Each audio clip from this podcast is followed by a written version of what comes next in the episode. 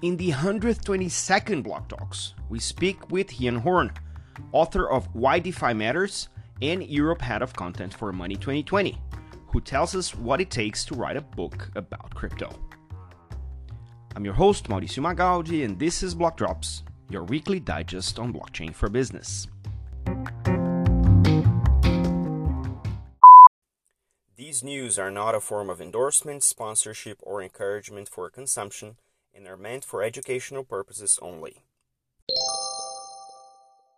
All right, everybody, I'm here with Ian Horne, who's going to tell us who he is and what he does with blockchain. Welcome to BlockTalks, Ian. It's really, really great to have you here. Thanks for coming. Yeah, Mauricio, thank you. Great to be here. Um, yeah, as you said, I'm Ian Horne. I'm an author uh, of the book Why DeFi Matters. And I also uh, stage content for Money 2020 as the European head of content. So, in a nutshell, my interest in DeFi is kind of academic and kind of journalistic. I used to be a, a features writer. I used to have a wealth tech blog. I've moved into the fintech world. And what my interest is, is demystifying some of the confusing things around crypto and DeFi and the misconceptions people have. That's that's kind of it. And how how did you fall into this? I mean, eh, most of us who've been around for a while are not pure native like crypto people or DeFi degens. How did this thing come into your life? Yeah, and John Mauricio, me neither. Like I I look at that whole ecosystem and it is basically a subculture, isn't it? Really, DeFi and I wouldn't say I'm part of it. I wouldn't say I'm native to it, but uh, my my approach to it was almost from the other end. I was speaking to investment managers, wealth managers, financial advisors in the UK, and Bitcoin initially, and then other areas of DeFi would come up on on Twitter or you know LinkedIn, usually with some pretty negative messaging. Um, around what a scam it was, advising their clients and anyone interested in financial advice and guidance not to invest in it then of course because you're online you're on social media you see the responses to it. And what i saw here was an area of finance that just polarizes opinions so wonderfully. Um, i think if you're looking to create content you're looking to create things that are interesting and you want to write about something it's a wonderful starting point. So i'm not a defi native no. I came from a background of financial advice and people doing very sensible things with their money.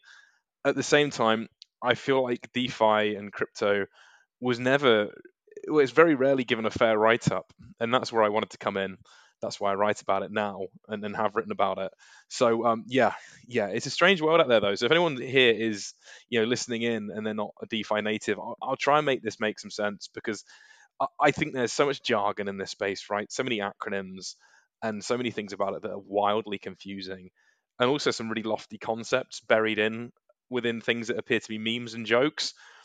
So let's as best as we can, Mauricio, try and make it straightforward, right? oh, 100%. And, and I, I have a, a, good chunk of criticism about the space as well, because much as you, I, I, I advised banks, fintechs, and regulators on, on what this is and what it means and how to work with it and how to make it, you know, a sensible and reasonable and responsible use of the technology in favor of financial services.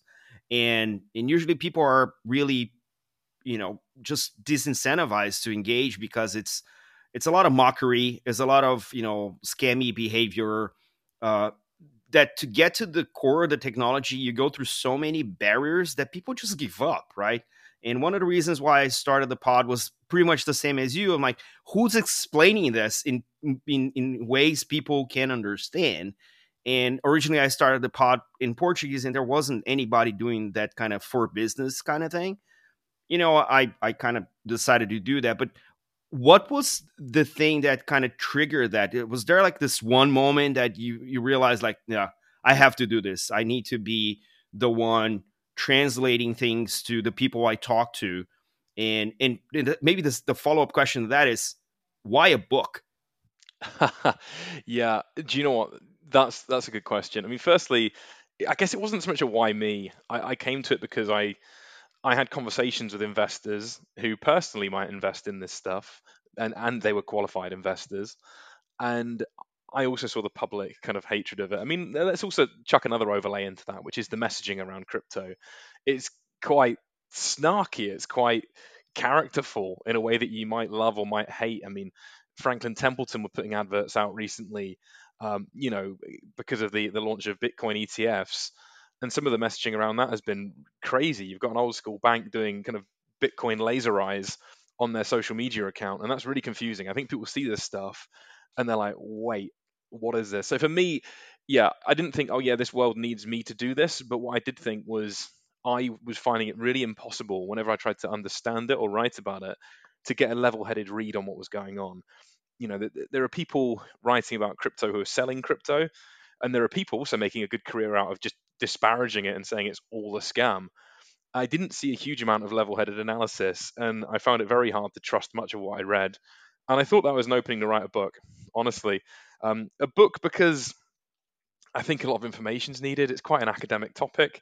I think when you look at DeFi, you're looking at technology, you're looking at sociology, you're looking at politics, you're looking at a variety of economic factors all in one.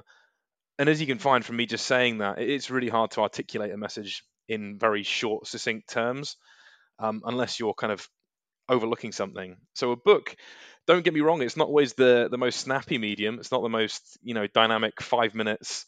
My attention span sucks medium, but it definitely is probably what's needed. definitely is probably it's definitely what's needed. Let me say that. There we go. Um, to get the kind of message across in a way that covers as many bases as possible. Yeah, I I, I fully agree. I mean, uh, I I had a, a, early peek on on that um, as you were uh, you know wrapping it up what's the actual process of you know coming up with an idea maybe finding a publisher then what is what was your process in like what do i want to talk about how do i want to approach this how do you coordinate because that's not the only thing you do there's life life's happening around you even things changing as you write the thing uh, so how how is yeah. how do you handle i i i don't see myself writing ever a book because of the the it sounds so daunting of a task. How did you handle that? Yeah, it's a very it is a daunting task. I think in a purely process sense, you have to break it down. Is in you know kind of think how many days it will take you to write a book if you do 500 words a day, um, and then kind of work from there. I think when you do that, that and you look at it in terms of this is a five month process, a six month process, a seven month process, then it becomes a bit more easy. But there's there's a load of questions that you asked there. I'm going to try and unwrap them. I mean, uh, firstly, this was useful for me. I'd written thousands of bylines in my career, but never a book. I didn't know where to start. And thankfully, I met uh, Erica Stanford, who runs the Crypto uh, Curry Club, and also has the you know the Crypto Courier newsletter on LinkedIn. I'd recommend that. I mean, she does a great job of curating all the week's crypto news. And I interviewed her about Crypto Wars, which is the book she's written about the kind of scams and frauds and hacks in crypto. And after just speaking to her afterwards, we had 20 minutes to chat. And I just said, look, I, have always like liked the idea of writing a book. How did you get into this? And she gave me some great advice, connected me with a publisher. Um, and from there, I mean, firstly, the first thing you've got to do is reach out to a publisher. Most publishing editors will, if you've got a you know a CV that's worth looking at, will will speak to you. But you then have to be very serious about what you do. You have to put together a pitch. You need to you know before you even get commissioned to write a book you're going to have to write probably 12 or 13 pages at least possibly 20 plus mapping out your book your concept to what you're going to do how you're going to structure it what the point is who's going to read it. Um, you've got to think about marketability. You know does this book actually solve a need for the audience and and these are the kind of things i had to think about the first iteration of it actually got rejected. And again, anyone who's written about anything or anyone who wants to write about anything should know that a lot of your ideas are going to get sent back with red pen all over them. It's par for the course. It's frustrating, but you need it. So my first version of the book actually was going to be about investing. It was going to be about how people can invest, you know, approach crypto, but also kind of leaning into my career background, which was speaking to professional investors and kind of ask those questions to them like okay if you were going to approach this how would you do it? What percentage of your portfolio would this be? Who is this investment suited for? Um, you know things like that. And then i in the interim period changed jobs moved to money 2020 where the, the, the focus of the company is on uh, you know payments banking and fintech. And actually that was really fortuitous and it opened up a whole world because i then realized my ecosystem was bigger and I could talk about more things relative to DeFi. So that was a bit of a fluke, honestly. And then I rewrote the, you know, I rewrote all the pages that I'd put together, came up with a new pitch for it, which was more about the impact of DeFi on our financial systems more broadly, and, and that one got the nod. And then I, I think I agreed to, well, I signed the, the contract to write the book on the week that FTX went down. So, I, yeah, yeah. I mean, what the listener can't see was your face there. I mean, wow, what a week to do that. I was honestly terrified for about two months that someone was going to say, "Ian, like, nice idea, but like, we've we've parked this." like, like no. Um, but I got to I got to go ahead and, and write, thankfully. Uh, and then I, I realized that I I wanted to write something that was current, that stayed relevant, and I realized I need to write something quickly. I also had this dream of, I'll admit, I had this dream of launching the book at Money 2020 in Las Vegas. So I knew I had to get my skates on, and I, I basically wrote and researched a book in about five or six months. It was probably just over five months. Uh, but that again, I mean, to speak to the process, I realize I've rambled on a bit here, Mauricio, but I hope I hope anyone who's an aspiring writer uh, is getting some value from this. I was waking up at six in the morning. I was reading or I was writing. Then I was going to work. Then I was finishing work, sometimes late because these are the months leading up to Money 2020. It's a massive show. We work hard on it.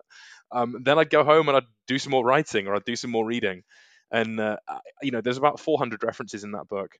And I that doesn't count the ones that I didn't reference because crypto, if you're writing about crypto and you want to do it and you want to sleep at night, you're going to have to check most of the things that you read because there are you know some untrustworthy sources out there, and there are some that you know it's not even necessarily malicious, but some people are just very enthused by decentralized finance, and, and others are extremely turned off by it for whatever reason. So, yeah, I mean, I could, I mean, I've rambled already, Mauricio, but you get the idea. It was a process. No, I, I appreciate you kind of going through that and the and the pains and the challenges. Yeah, I mean, the the, the listeners are are kind of a testimony you know to, to the work that we do here week week in and week out because at times we have like three or four re- very you know trustworthy sources. We comment on something and we kind of you know oh this sounds interesting makes sense to use blockchain here. And then like two weeks later like some other piece comes out and like improves everything. And you have to hey by the way you know this you know new piece of news about that story not exactly like that. And and we learn from it. I mean this is you know obviously a community effort uh, that we put together so we all learn as as things happen. So I think that's also it's a different medium. It's more dynamic. It's not a book that's being like you know you know kind of carved in stone, but it's certainly a, a way of going about. Now I do have to ask you from the 400 plus sources, what were like the top you know stories that you found like this is actually representative of the value of DeFi, and and it's so. And I, I bet you found when you found it, you were like, oh this is this is why i write this book this to to to show the world that this makes sense. So w- which ones were those? I mean if you, if you can if you can kind of pick you know maybe a couple. Yeah i mean that that's a a good question. I'm trying to think of which one's the most valuable in that sense but there you know everything has its value in a different way. There were what i think was big for me was reading that major financial institutions had written serious insight into what was going on serious market analysis um, there were certain studies on the NFT world as well. NFT Go had this 130 page report on the on the state of the NFT market, and that was really fascinating to kind of understand, you know, something deeper than just the the JPEGs. But it's it's really you know the story of DeFi isn't just about the numbers. It's not just about the reports. It is about how people relate to it. And it is about the human stories behind it. And you know, with that in mind, I think another thing that I read, actually, I would say is is critical of DeFi, um, which isn't a reason to turn you back on it. But there was a, a paper by uh, two scholars, Makarov and Schoar, about the um, inequality within Bitcoin ownership, and again with Ether, Ether ownership.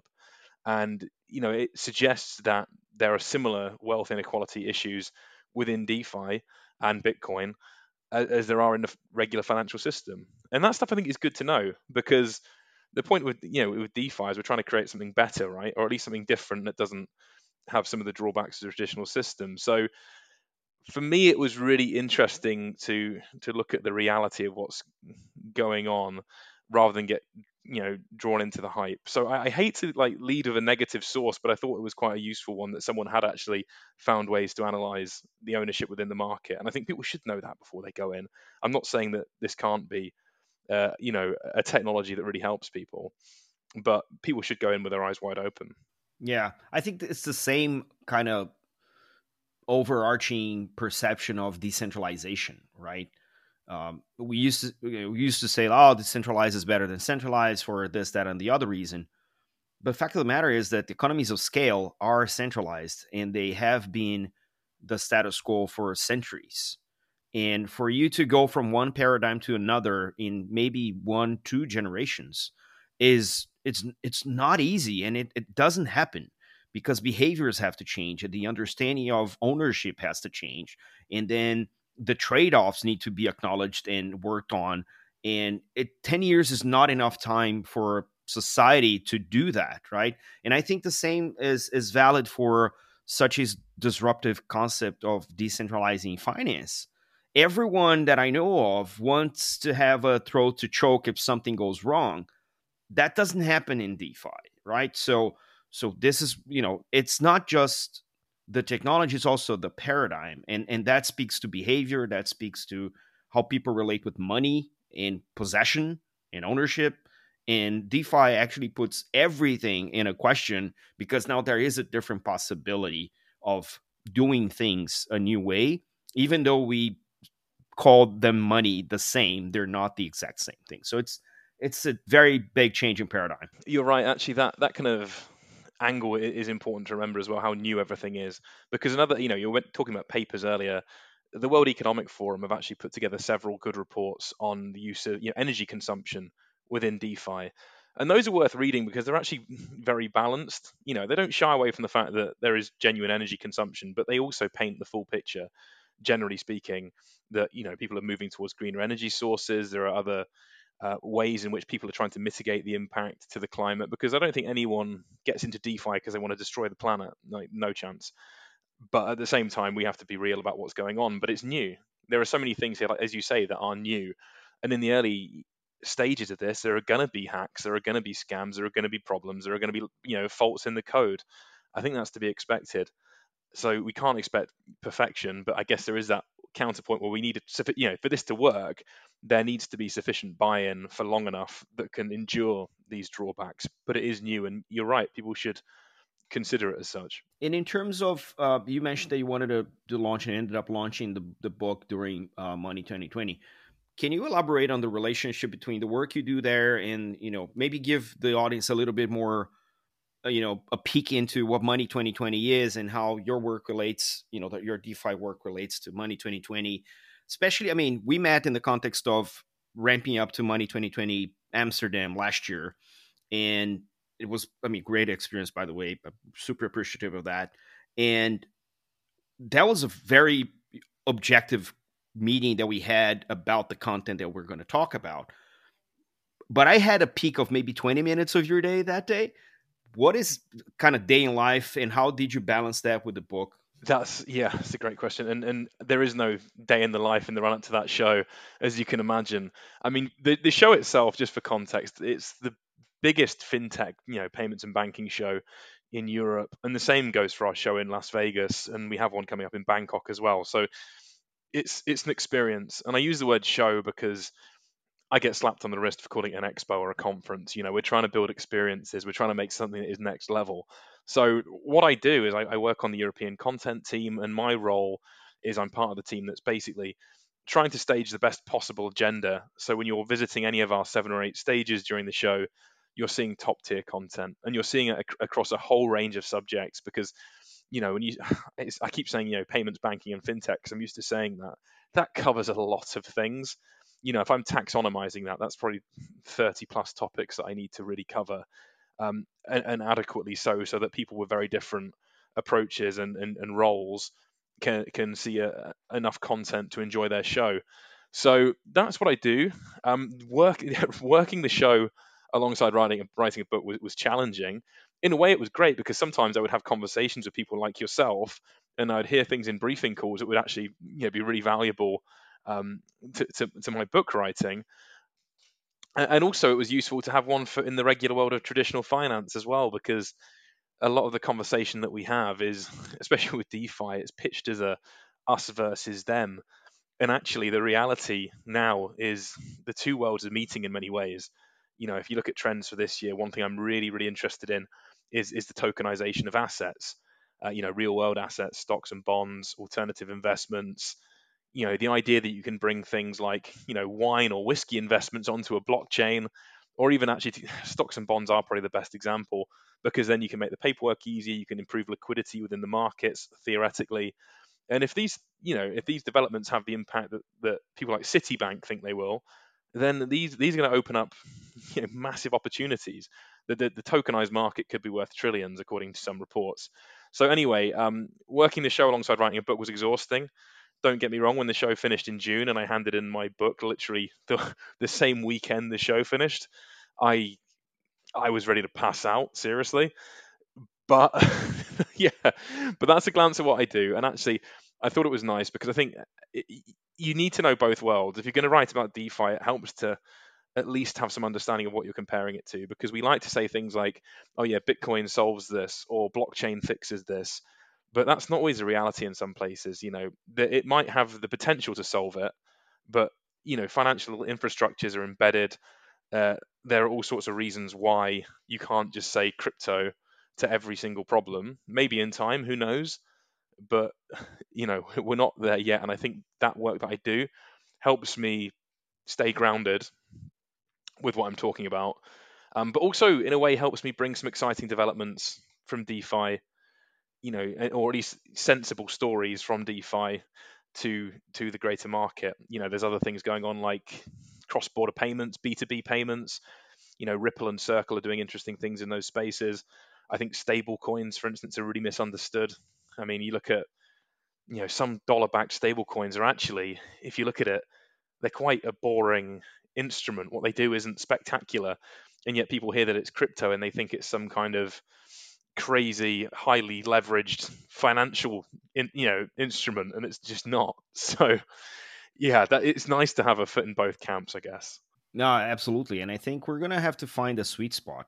People talk about you know web 3 and then web 2 and then you know there's this school of thought that there will be a web 2.5 that's how people will break into Web3 in crypto and DeFi, which is a very sensible way of thinking about gradually evolving uh, in, into that. And uh, yeah, I think that is that is a very interesting space to to play with. Yeah. Now, I think your your your experience as a as an author and, and not being a technical guy, I think it's very encouraging to most people that are still curious or still a bit skeptical or or even curious, but you know, I'm not a I'm not an engineer, I'm not a developer, I'm not a trader. I don't want I, I don't know if I have a skill set that will overlap with anything needed to work in this space.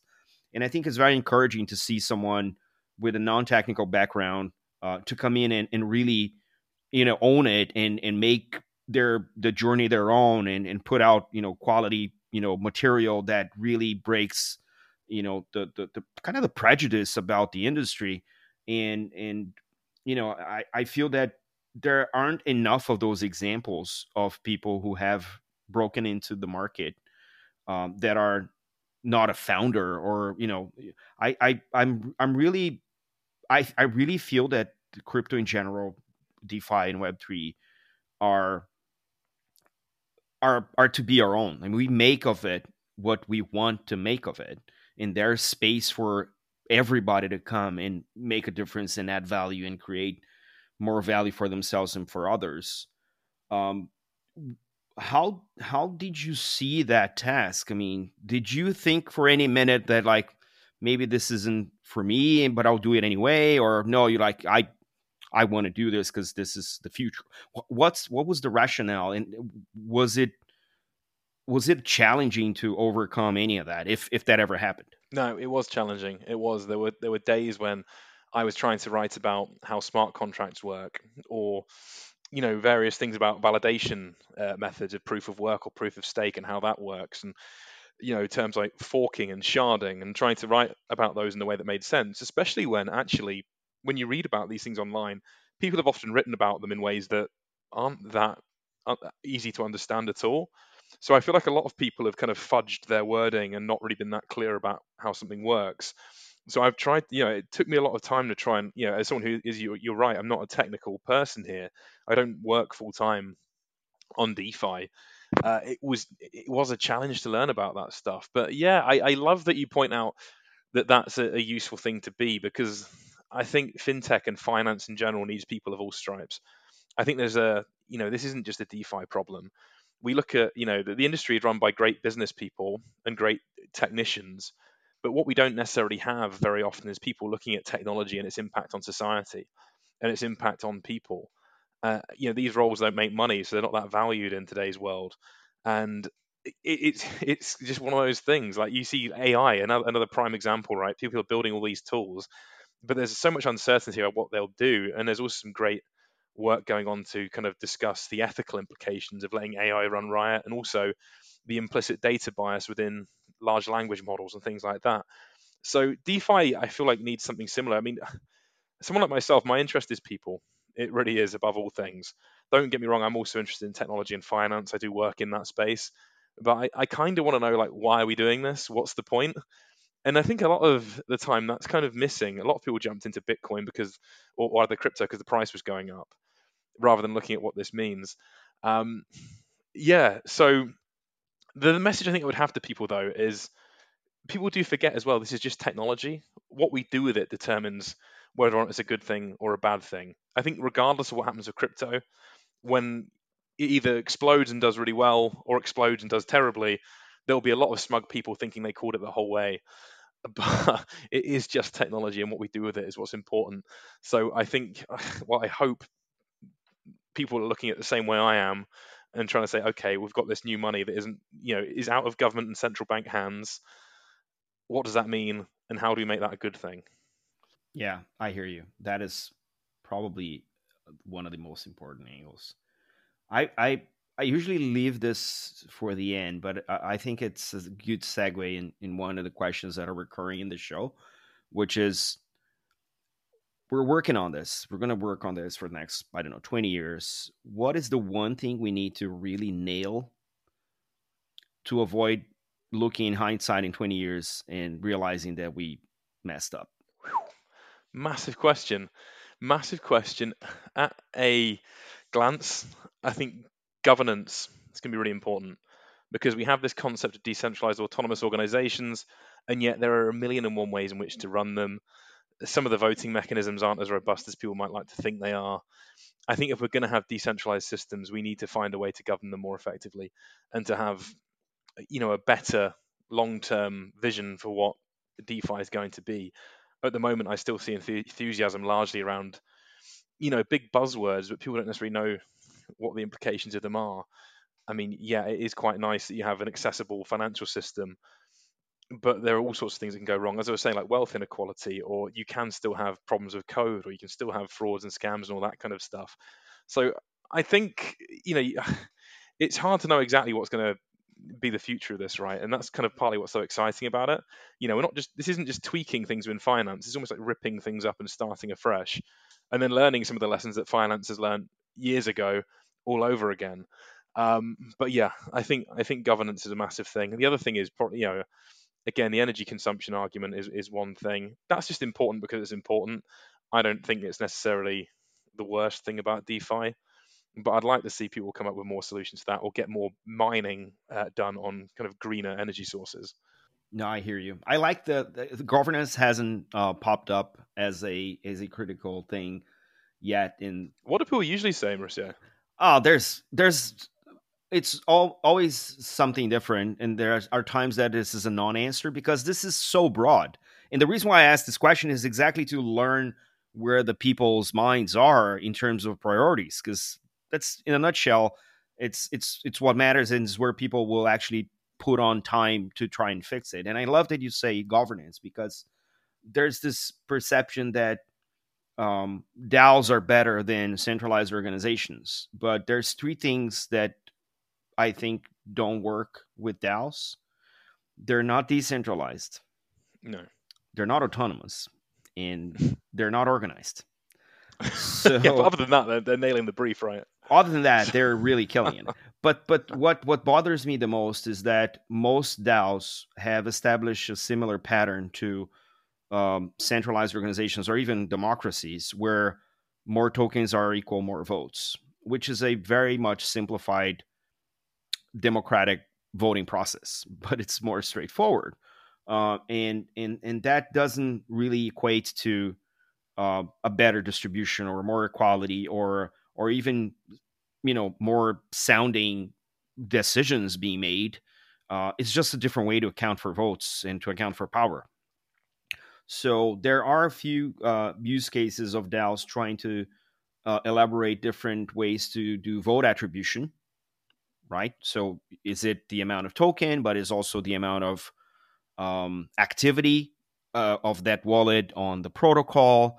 Um, eh, there's even DAOs that are doing away with one token, one vote. They are doing other types of um, governance processes, but these are all experimental, right? And and for them to be as efficient or more efficient than the centralized way of or hierarchical way of making decisions, um, there is a lot of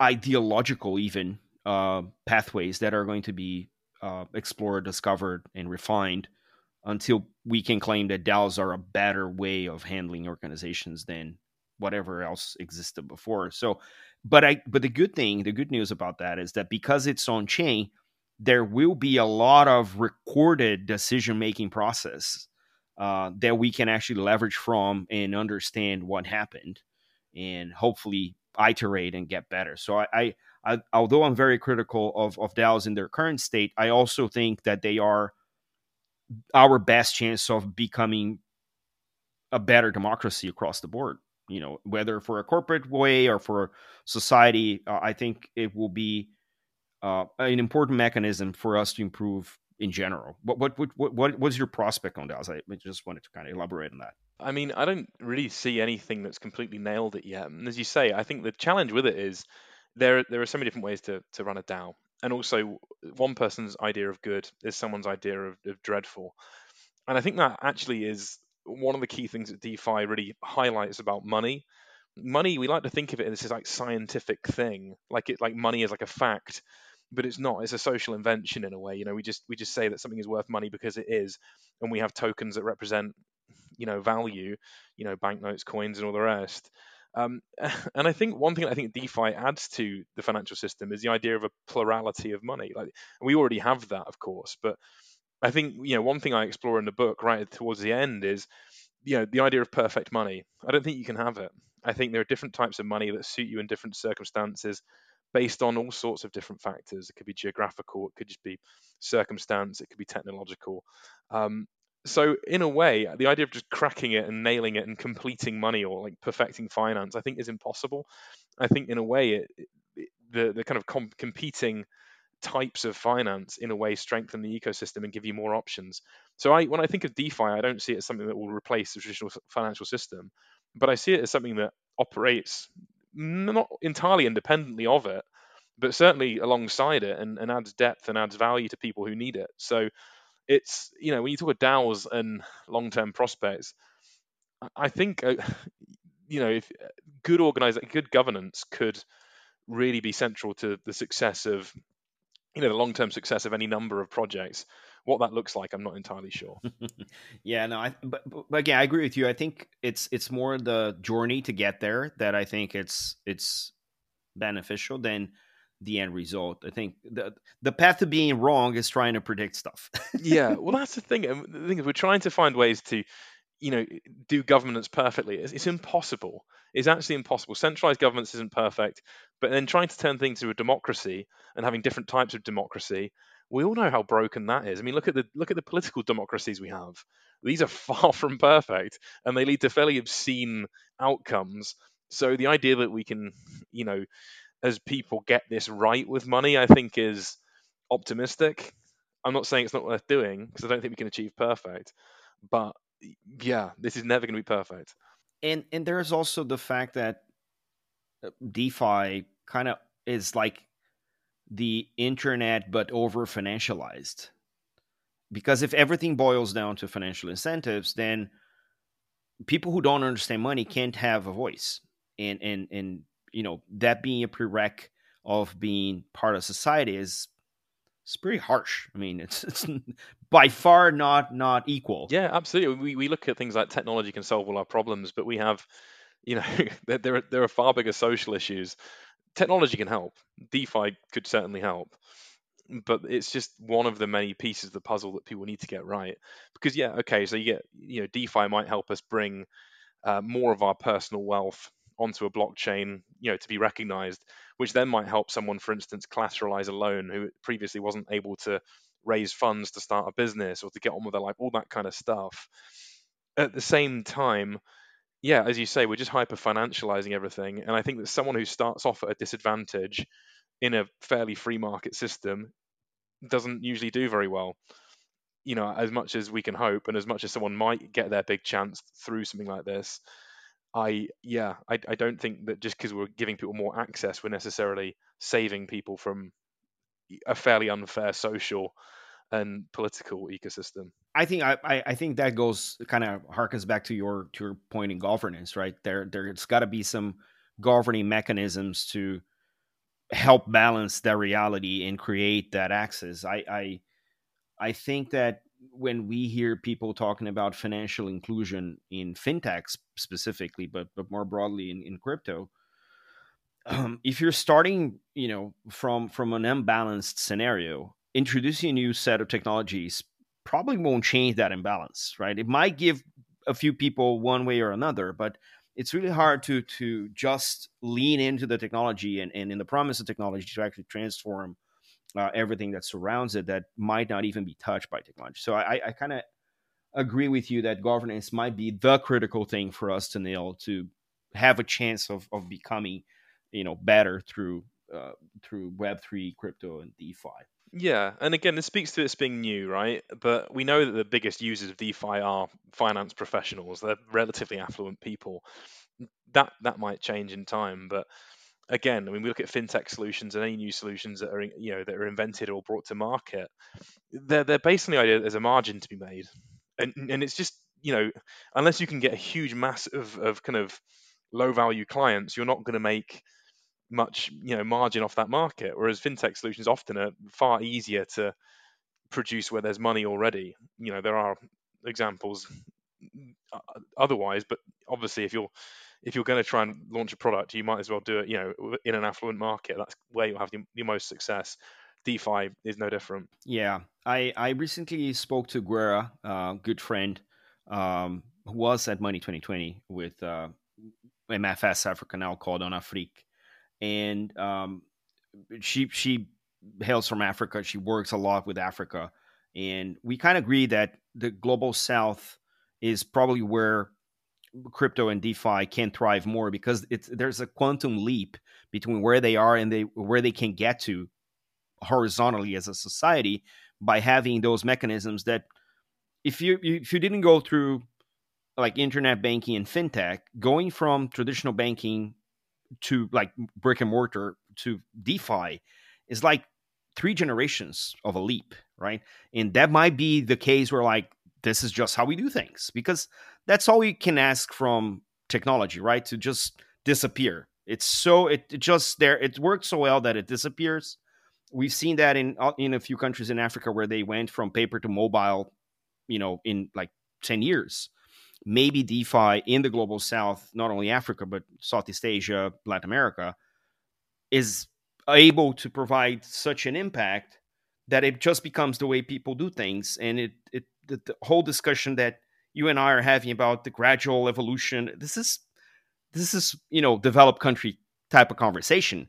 For countries that have no option, and the best option for them is to maybe save some, you know, inflation by just jumping into a say stable coin that's denominated in a stronger currency and that they have access to that because they have internet and a cell phone how can you fight that? How can you you know how can you be against something that is giving people a better shot at financial health to some extent? That maybe that is financial inclusion that we're talking about right? So i think that's also um what's what that phrase is that technology exists is just not evenly distributed right? So maybe in the places where it really gives them that quantum leap to a new generation of an industry, those might be the cases where we're like, yep, DeFi won that because that's all they need, all they had.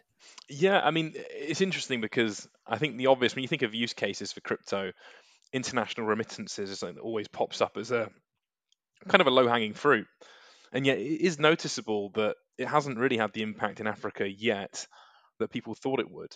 But I think what you say is really relevant there, and that different markets will take to it in a different way based on their existing infrastructure and what they've got going on there. I mean, just to look at how traditional finance is different, we had a meeting uh, in London recently with two of the content editors uh, from, from Money20/20. Uh, you know, my colleague Ian Fong, who's based out in Asia, and my colleague Zach Pettit, who's based in America. And it was funny when we went to pay because, you know, I'm used to using a card. Ian Fong's used to using a QR code, and Zach is, you know, not unaccustomed to using a checkbook, which is, you know, not check. Sorry, signing a signing a check. Sorry, signing, rather than using a check, but it's not that outdated. Let's be fair to America here. But you know, used to used to signing a check, and it's like it's signing a bill. It's, it's crazy. It's you know three different people all in the same industry, but spending their money in a very different way at point of service. Uh, you know, based on the infrastructure in their in their country. So yeah, I think that does tell me that there will be different approaches to to crypto in different different countries for sure. And and and the diversity is going to be interesting to see how they accommodate across regions and, and over time. But as we're kind of approaching, you know, the the end of our, our slot here, um, what what are the recommendations for newcomers in the industry? What is the things to read, to listen to, to study? Um, obviously, it's the time for you to show the book. yes, Absolutely. But also, but also everything else that you've you've put your hands on through the process of reading the book or, or writing the book that might be helpful for other people. Yeah, I mean, yeah. One, obviously, read my book. It's called Why DeFi Matters. Um, I've, as I've tried to cover both sides of the fence and try to give a level-headed analysis.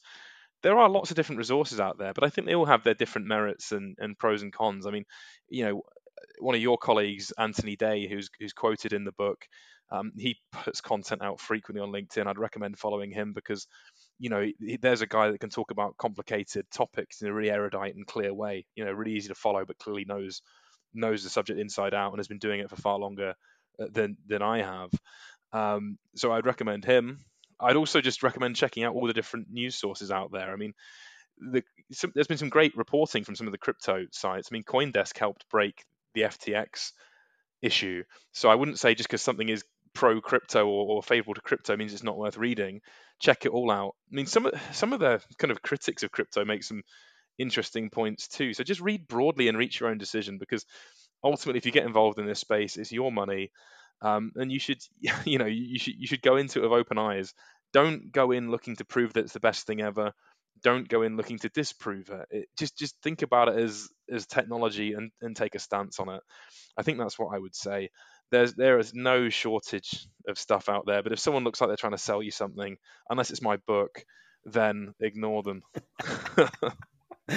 I second that. Uh, I second that, Ian. And and shout out to to Anthony. He just crossed the 100k follower mark on LinkedIn. Has been doing great work. I really love working with him. Such a great dude. Um, so yeah, man. And how do people can you know get a hold of you? You know uh, what what's your social network of choice? How how can people interact and kind of follow what you're doing and what you're up about? Yeah so linkedin's the best place for me. I you know i need to do some shameless self promotion i'm more comfortable doing it on a platform that is designed for shameless self promotion so uh, yeah just look for me. My name's Ian Horne. There's a silent e at the end of Horne and there's a nice picture of me grinning with a yellow background behind it. So reach out to me. I'm not famous enough to ignore you yet, so yeah, I, I, I, welcome people, um, you know, getting in touch. I will steal that remark. I'm not famous enough to ignore you. awesome, man. Hey, such a pleasure having you on the show. Great conversation as always. So we'll, we'll obviously keep talking about the wonderful world of DeFi and you know the shortcomings of DAOs and whatnot. But uh, doors are always open. And um, yeah, see you next time. Thanks, Mauricio. Real pleasure to join you. Thank you. Cheers.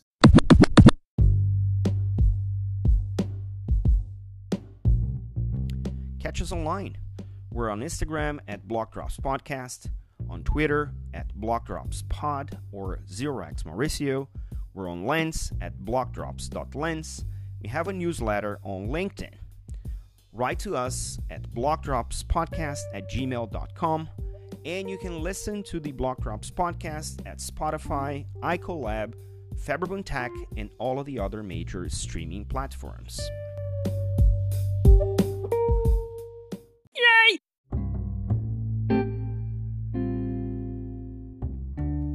Shout out to Ian for these many great insights about the world of DeFi, how he sees crypto, and the journey as a new author on this new crypto space. Don't forget to leave your ratings on your favorite players. This is all for today. Stay rare, stay weird, LFG.